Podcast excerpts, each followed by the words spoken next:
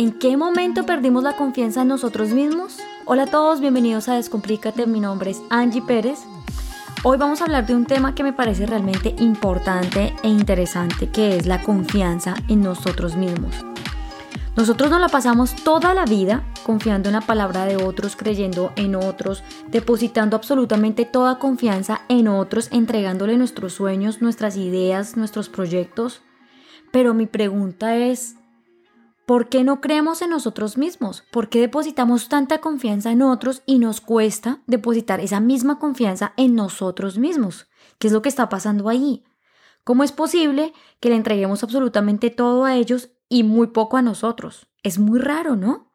Es muy raro como en algún momento hemos empezado a hacer muchas cosas como en piloto automático y no nos hemos percatado del impacto que esto tiene o que va a tener o que ha tenido en nuestra vida.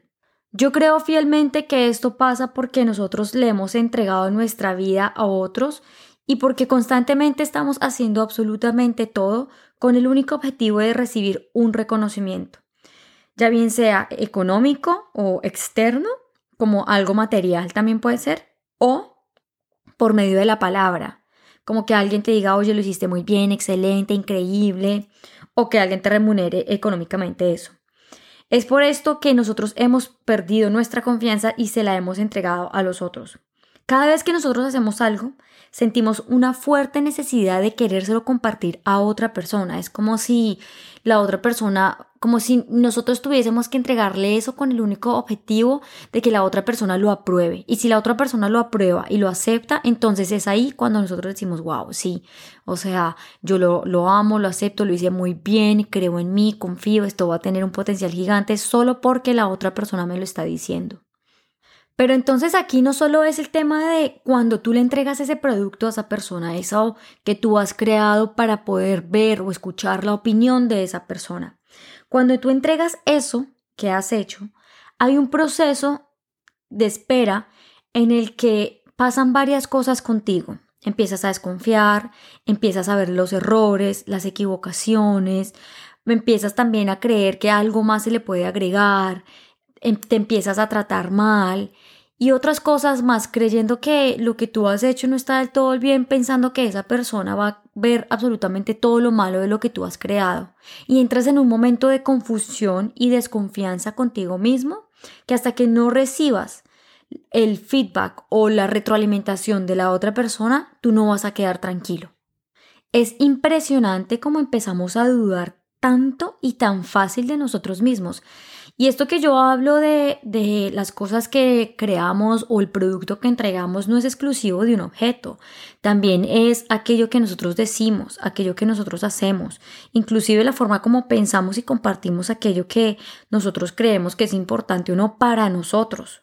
Si la otra persona no está de acuerdo con esas cosas, nosotros nos derrumbamos y empezamos a cambiar nuestro modo de pensar porque hemos perdido la confianza en nosotros mismos, porque creemos que los otros son los dueños de absolutamente toda nuestra vida y que poseen todas las capacidades y habilidades que nosotros no poseemos para tener la autoridad de decidir sobre nosotros mismos. Pero aquí hay algo que es muy curioso. Fíjate en esto. Tú has sido el creador original de esa idea de ese proyecto, de ese producto o de lo que hayas entregado o lo que tú le entregues al mundo. Tú eres el que sabe, tú eres el que piensa, el que siente, el que lo describe, el que lo realiza, el que se sienta, el que planea, el que ha tenido la idea original. Tú eres quien le ha puesto todos los ingredientes específicos a eso que le estás dando al mundo porque tú sabes perfectamente que está hecho que tú le estás entregando una pieza tuya y de nadie más. En ella están tus dones, tus habilidades, tus experiencias, tu creatividad, tu modo de ver la vida, tu alegría, tu propósito, en todo lo que tú haces, en todo lo que dices, piensas, en le entregas, cualquier cosa que entregas al mundo, está todo esto en una sola cosa. Y es curioso porque te decía que no me parece, o o bueno, no es que no me parezca, sino que es importante darse cuenta cómo siendo tú el creador original de eso, puede dudar de sí mismo. Si tú sabes perfectamente los ingredientes y puedes debatir al derecho y al revés y te pueden mover esa receta cuantas veces quieras y tú la puedes defender a capa y escapada porque tú eres el que lo ha creado, porque eso tiene un pedazo tuyo. Entonces, ¿cómo es posible que tú, siendo el creador original de ese producto, dude y confíe en la palabra de otra persona?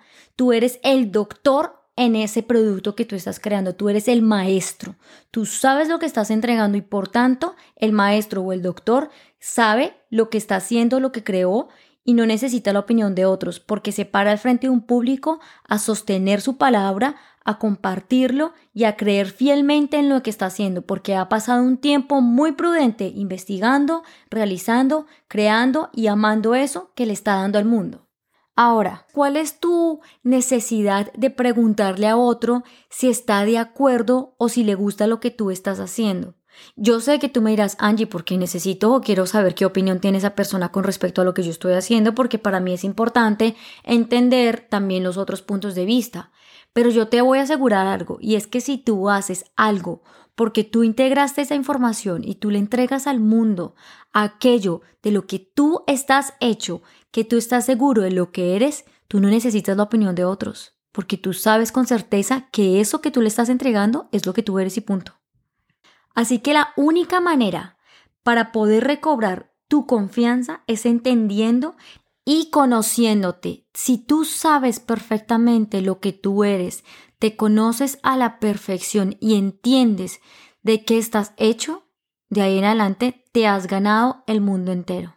Esa es la llave de la sabiduría, la llave de absolutamente todo, lo que vence miedos, lo que vence frustraciones, tristezas, angustias, es conocerse a uno mismo. A mí muchísimas personas me han dicho, Angie, yo no sé quién soy. Yo no tengo ni la menor idea quién soy yo. Y eso nos pasa a muchos y me pasó a mí en su momento. ¿Tú te has preguntado quién eres tú? ¿Lo has escrito? ¿Sabes quién eres tú? Porque cuando uno sabe quién es, uno entiende y comprende lo que está hecho. Uno sabe cuáles son sus dones, sus habilidades, sus herramientas y no duda de ellas para nada. Pero si no lo sabes, porque no te lo has preguntado, no importa, todos hemos pasado por ese mismo proceso y no es malo no saberlo. Pero yo sí te invito a que empieces a, a traer conciencia a ti mismo. Y traer conciencia a ti mismo es traer atención a tu cuerpo. Fíjate en la forma como estás respirando, fíjate en tu postura corporal si es enlongada o es más bien encorvada. Fíjate en tus palabras. Acuérdate que las palabras son el puente entre lo que pensamos y sentimos, entonces tus palabras por lo general son de amor, son de compasión, son de humildad, o son más bien palabras de rencor, son malas palabras, eh, son de odio, de ira. ¿Tú te has puesto a pensar en cómo tú te sientes normalmente? ¿Cuáles son los sentimientos que predominan constantemente tu vida? ¿O los pensamientos que son los creadores de por sí, que están todo el tiempo en tu cabeza? ¿Qué es lo que tanto rumeas? ¿Inseguridades? ¿Miedos? ¿Tristezas? Y cuando tú empiezas a ser consciente de lo que tú eres y tú empiezas a traer atención a eso, a lo básico, a lo que nos, lo que con lo que lidiamos día a día, que es con nosotros mismos, es ahí cuando tú no, tú no tienes por qué dudar de ti mismo, es que no hay ninguna posibilidad. Cualquier persona que venga y me diga a mí cualquier cosa, yo sé que, yo sé quién soy. Y yo de una vez los voy a parar. Escucho con mucho amor, pero yo entiendo perfectamente lo que yo soy, de lo que estoy hecha. Y cuando tú empiezas a ser consciente de eso, cuando tú empiezas, por eso es que a mí me gusta tanto el mindfulness, porque siento que es el primer ejercicio que uno debe ser, ser consciente de lo que uno siente, de lo que uno piensa, de lo que uno ve, de lo que, de lo que predomina en el día para uno, de las palabras que uno manifiesta. Así, poco a poco te vas conociendo y vas entendiendo de todo, absolutamente todo lo que estás hecho y que eres perfecto, así como eres. Eres perfecto. Es por eso que cuando tú le entregas eso al mundo, tú no dudas de ello. Y por eso es que es totalmente necesario preguntarle a los demás, ¿qué es eso? ¿A qué, qué opinan? ¿Qué piensan? Porque tú tienes una seguridad tan potente y tan fuerte de ti mismo que te ayuda a poderle entregar al mundo eso de lo que le quieres entregar. Tu creación es la tuya. Tú sabes lo que tú estás haciendo. Tú tienes plena conciencia de eso. Tú lo conoces a la perfección porque tú eres un maestro en eso. El mundo te necesita así tal cual como tú eres. El mundo no te necesita imitando a nadie. El mundo no te necesita copiándote de nadie. El mundo te necesita con tus habilidades y características porque así como eres, eres único. Y por eso eso que creas es tan importante para todo el mundo, porque solo tú lo posees. Tú solo tienes tus dones, tus habilidades, tus herramientas. Y por eso es que tú eres el único que puede crear eso que tiene tu esencia. Por eso es que es tan importante que cuando uno crea algo, proyecte exactamente lo que uno es. Por eso es que cuando uno hace un negocio o cuando uno le entrega algo al mundo, ya bien sea un pan, una, una ropa o cualquier producto que uno le quiera entregar al mundo, es tan particular porque describe 100% lo que eres tú o lo que es uno, porque eso es en esencia. Así que esa seguridad en ti, esa confianza en ti, solo se recobra cuando tú sabes perfectamente quién eres y de lo que estás hecho. Ahora, cuando tú le compartes eso a las otras personas, cuando tú les quieres entregar eso para que opinen, es porque tú no estás seguro de lo que estás haciendo es porque hay algo que tienes que revisar en ti, porque tienes por allí guardado en algún lado un miedecito que no lo has visto, que no lo has entendido. Hay alguna inseguridad que hay que sanar. Y te invito a que escribas sobre ello y trates de entender qué es lo que hay ahí, por qué estás queriendo compartir eso, por qué necesitas la aprobación de otro. Esas son preguntas y cuestiones que te tienes que hacer. ¿Será que estás buscando aceptación o compromiso o estás refugiándote en otro para poderte sentir satisfecho con lo que tú estás haciendo. Recuerda y vuelve y recuerda esto. Yo soy una persona que le encanta repetir para que la gente memorice y es, recuerda que cuando tú sabes quién eres, no importa lo que opinen los demás. Lo único que importa es que tú sabes perfectamente quién eres y de qué estás hecho y tienes conciencia plena de tu cuerpo, de tu respiración, de tu mente, de tus pensamientos, de tus sentimientos y demás. Cuando tú estés listo para compartir, tú eso lo vas a sentir en lo más profundo de tu corazón pero primero necesitas recobrar tu confianza conociéndote a ti mismo. Bueno, aquí también es muy importante decir que todo lo que uno hace tiene un propósito, así que estoy segura que eso que le quieres entregar al mundo tiene un propósito. Tus palabras tienen un propósito, tus formas de actuar tienen un propósito, tus formas de pensar tienen un propósito. Absolutamente todo lo que tú haces y cómo te mueves en tu vida tienen un propósito. Y eso es algo que tú tienes que entender y hacerte la idea todos los días de tu vida y metértelo en tu cabeza. ¿Qué propósito tiene esta conversación con esta persona? ¿Qué propósito tiene esta entrevista? ¿Qué propósito tiene este material? ¿Qué propósito tiene este encuentro? Absolutamente todo, todo, todo tiene un propósito. Y así vas a ir encontrando poco a poco cuál es el propósito también de tu vida, porque estás entendiendo los propósitos más chiquitos que tienen los, todos los días de tu vida. El propósito no es solo una cosa grande, el propósito es una cosa pequeña que se vive en el día a día, así como la confianza, así como el amor propio, así como el conocerse.